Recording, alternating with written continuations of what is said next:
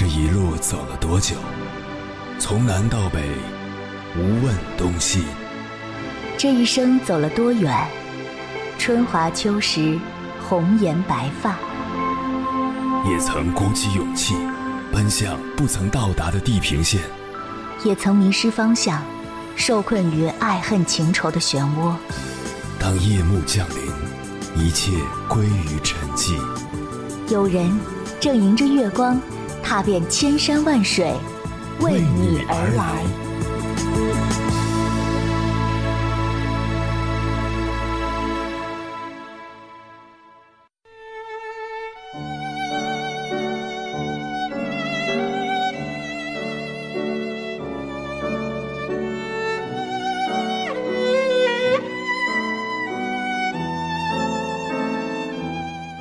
成年人的字典里没有“容易”二字，即使是国际顶尖的运动员，在面临压力的时候，也很难保持自信。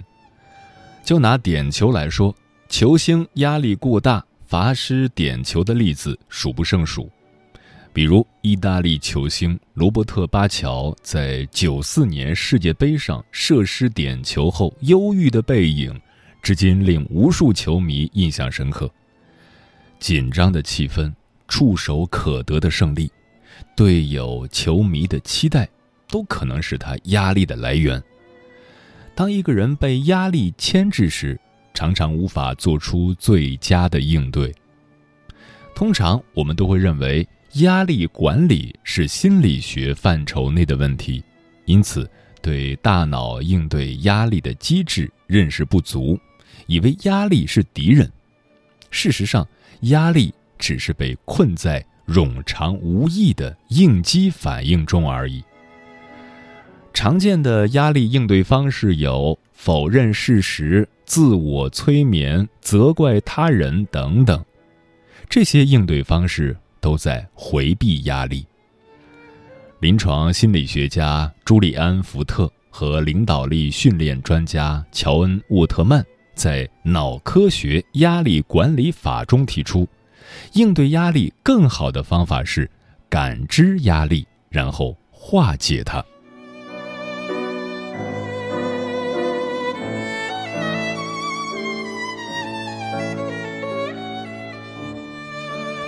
凌晨时分，思念跨越千山万水，你的爱和梦想都可以在我这里安放。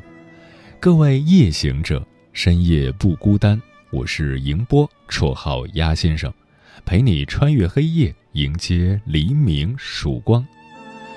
今晚跟朋友们聊的话题是，说一说当代人的解压方式。关于这个话题，如果你想和我交流，可以通过微信平台“中国交通广播”和我分享你的心声。这一秒静止，海岸线无声的延长，五千里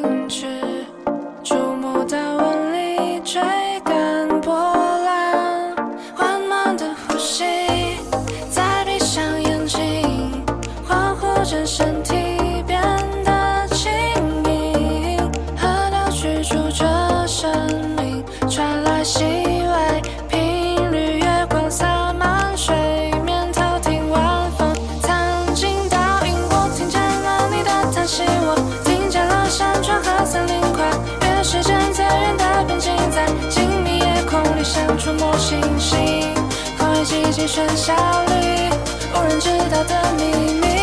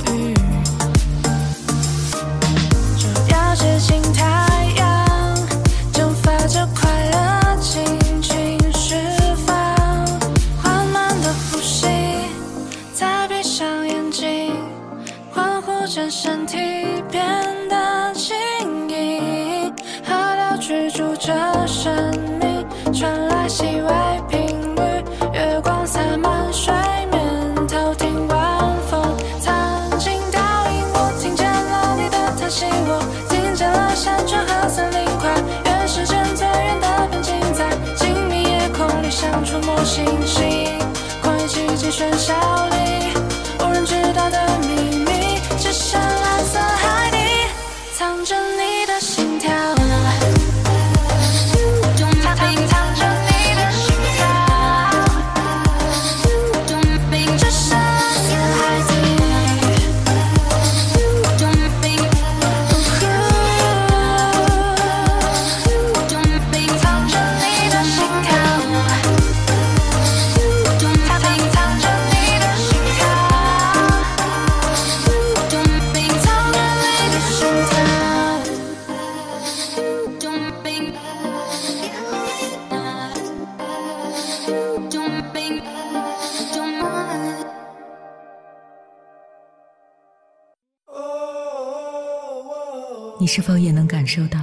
那些飘荡的歌声中有对远方一个人的思念？你是否也有遗憾？那些装进信封却始终没能寄出去的千言万语？你是否也走过从南到北那漫长的路？遇见，也错过那东来西去的人。当往事随风，爱亦尘封。凌晨时分，跨越千山万水，讲述和倾听我们的故事。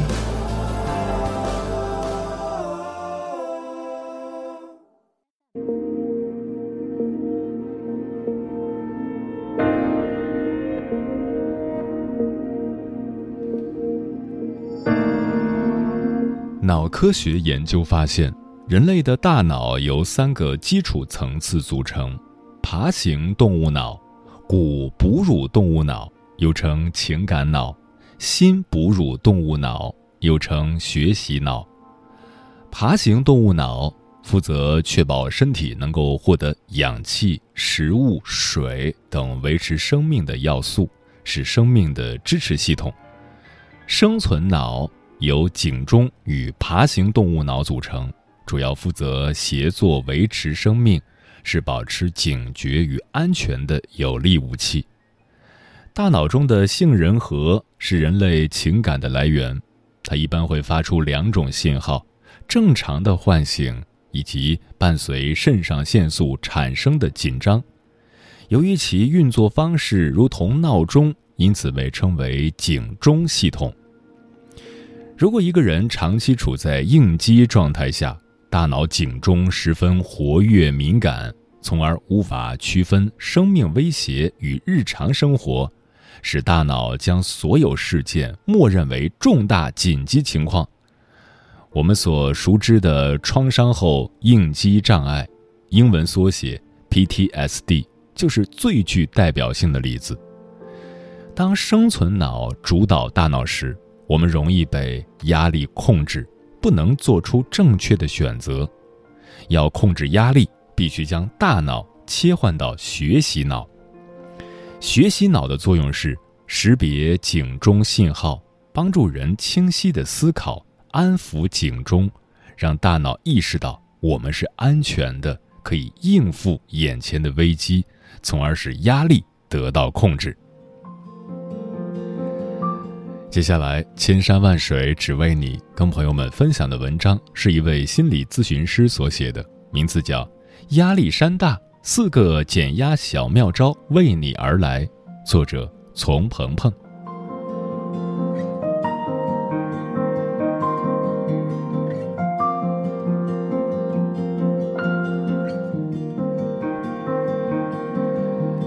在这个信息爆炸的时代，每个人都在努力发光，努力创造自己的价值，寻找自己的定位，也难免的会在前行的过程中产生这样那样的压力。成年之后的我们，不再是一个孩子，不能再躲在谁的身后，尤其是为人父母的中年人，你还要为孩子遮风挡雨，给孩子创造好的物质、精神生活条件。这时候，各种各样的压力就来了。那么，有什么方法可以缓解内心的压力吗？根据我多年从事心理咨询工作的经验，以及作为一个也怀揣着梦想与压力的个体，接下来我有四个减压小妙招分享给你。一闲聊，这是我最喜欢的一个减压方式。这个方式是我生完孩子后发现的。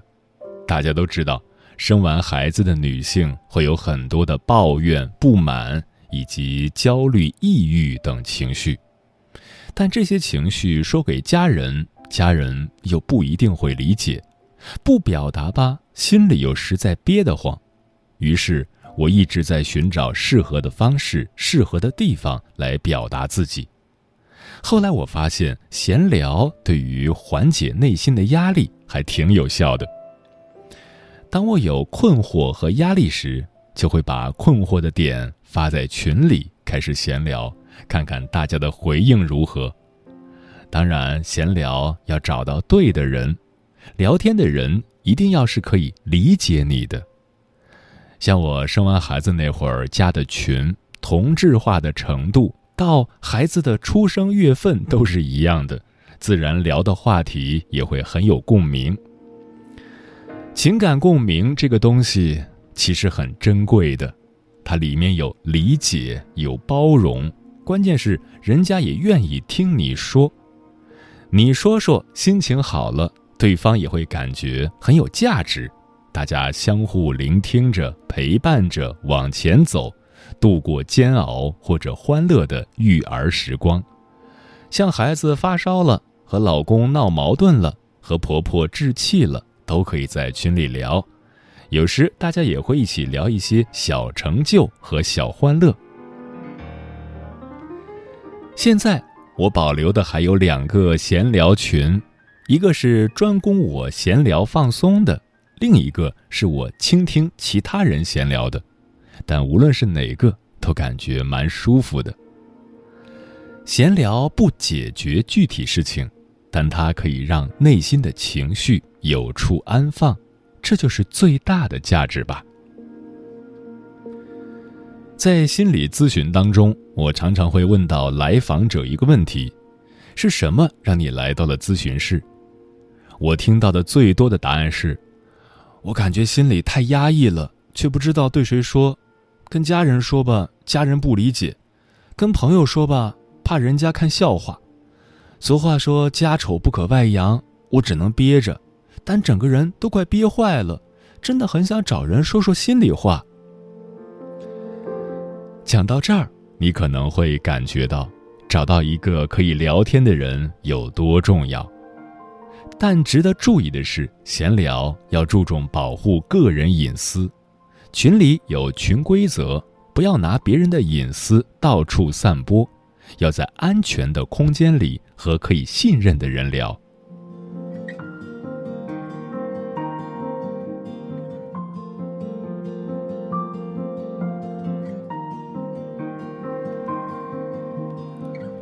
二，冥想。冥想是各种明星大咖常用的修行方式，但它并不只属于高端贵族，像我们这些平民普通老百姓，也一样可以运用冥想来帮助自己获得内心的平静。最简单的冥想方式就是闭目养神。现在的人们每天接收大量的信息，几乎在醒着的时候很少空闲下来，而冥想。就是在清醒时可以进行的休息和放松的方式。首先，放下一切的羁绊，选择一个不被打扰的环境，以最舒服的方式坐下或者平躺。当你闭上眼睛的那一刻，把注意力从外面的世界收回到自己身上。许多时候，我们的眼光都投向他人。在短短的几分钟时间里，你将注意力花在自己身上，你被自己关注着，用不了几分钟，思绪和内心都会变得安稳和宁静。另一种冥想方式是引导式冥想，它是由一段录好的冥想引导词引导而成的。在网络上，你可以搜索到各种不同主题的冥想引导，你只需腾出时间和空间，准备好自己之后，跟随引导就可以了。引导式冥想也同样可以带领人们修复内心的混乱体验。它里面的内容有大量积极正向的引导，可以将人们从低落的情绪里带出来，看见希望。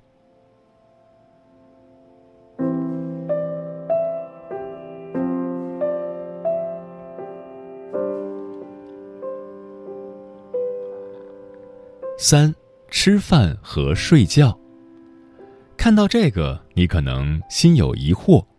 吃饭和睡觉还能减压？是的，越是基础重要的事，越容易被人忽略。心情不好时，最明显的表现就是吃不下饭、睡不好觉。有的人干脆就不吃饭，越不吃越没劲，越没劲越做不好事，慢慢的就进入恶性循环。在一个人状态不好时，恰恰要对自己好。饭要吃，觉要睡。吃饭就相当于为身体补充能量，而睡觉可以让身体和心灵获得休息和修复。睡觉不一定就要睡着，有时候越是想要睡着，就越难以入睡。首先，入睡时要把心态放平，睡不着不要强求自己，只是单单的眯上眼睛。想东想西也是休息。吃饭和睡觉好了，能量足了，压力在你面前的威力可能就显得没那么大了。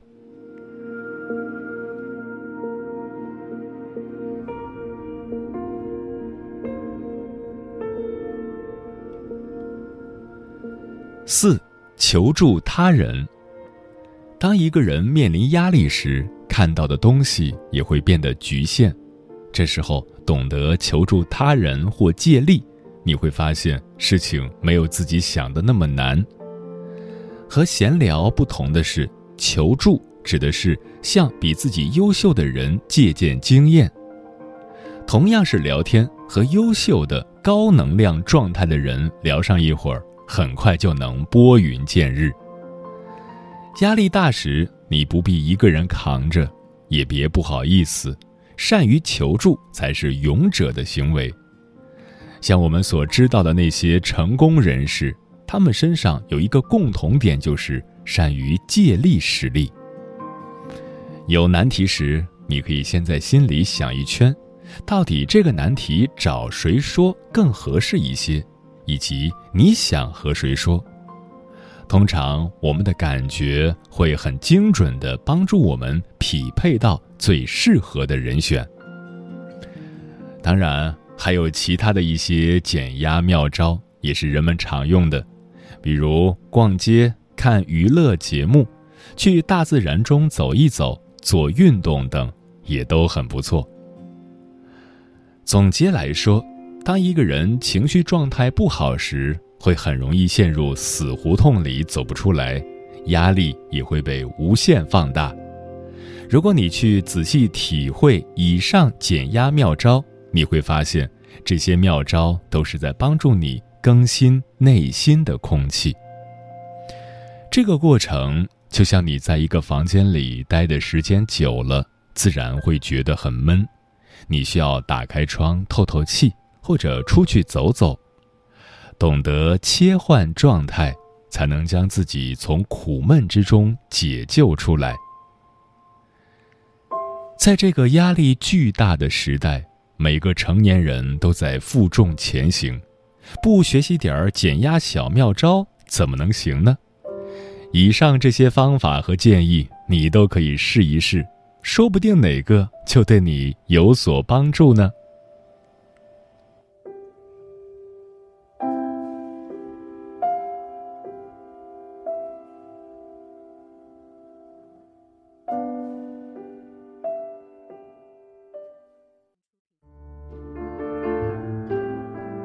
思念叫望穿秋水，有一种记忆叫刻骨铭心，有一种遥远叫天涯海角，有一种路程叫万水千山。千山万水只为你，千山万水只为你，正在路上。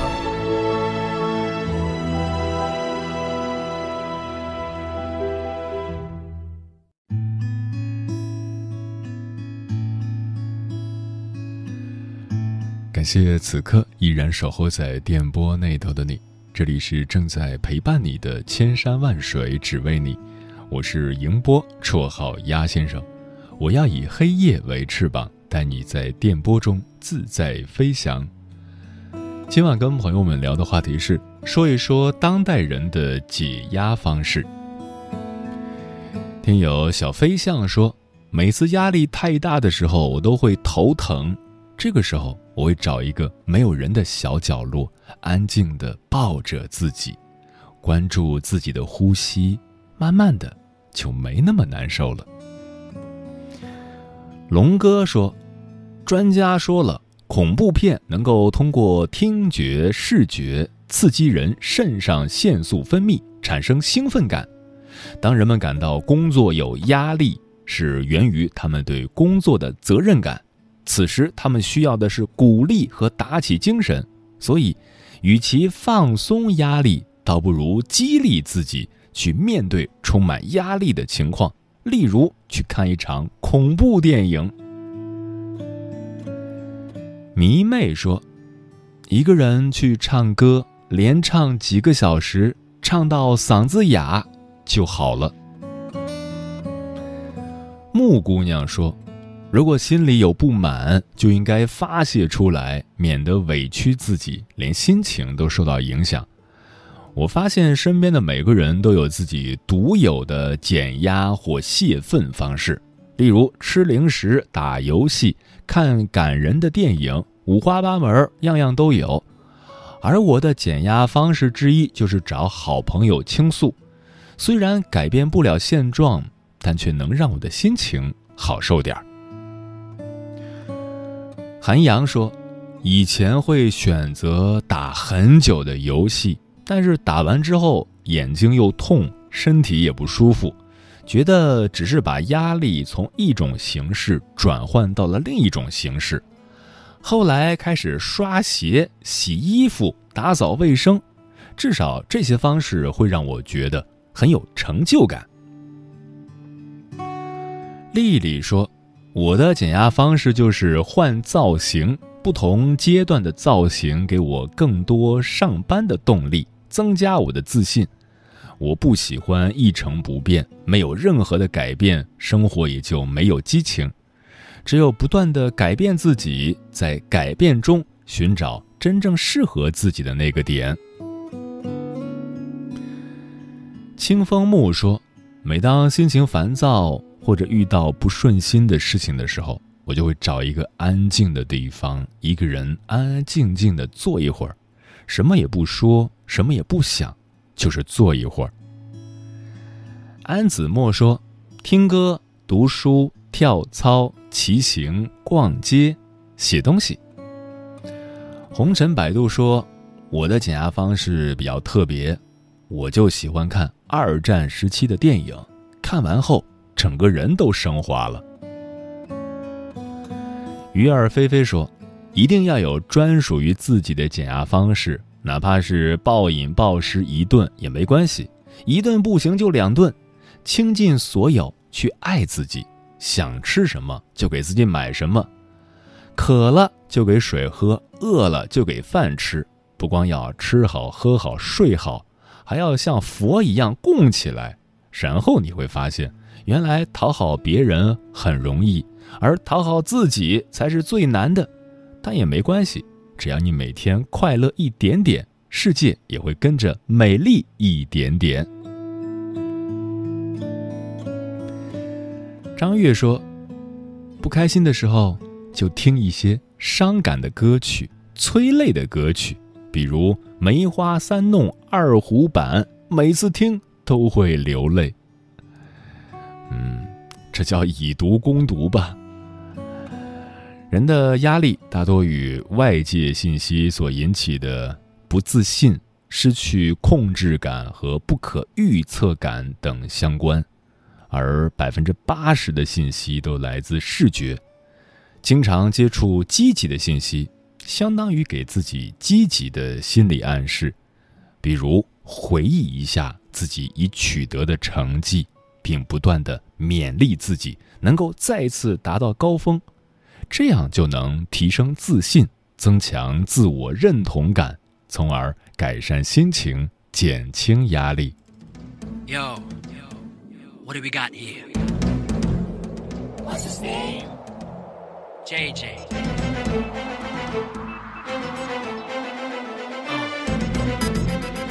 Can you handle this? Here we go. 偷偷摸摸混进了人类群众，我没有多说，打开了门的锁。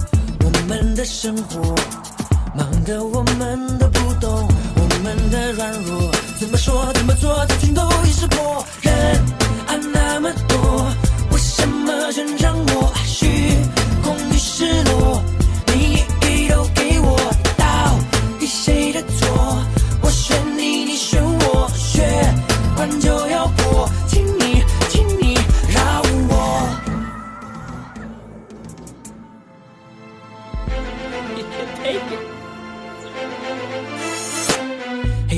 的角落，谁都不会很清楚，他为了什么一直在咬耳朵。